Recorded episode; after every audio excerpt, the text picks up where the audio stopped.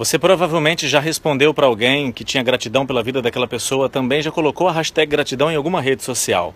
Mas será que você realmente sabe qual é o conceito de gratidão? Para mim, gratidão é não se prender aonde você gostaria de estar, a ponto de você deixar de viver aonde você está.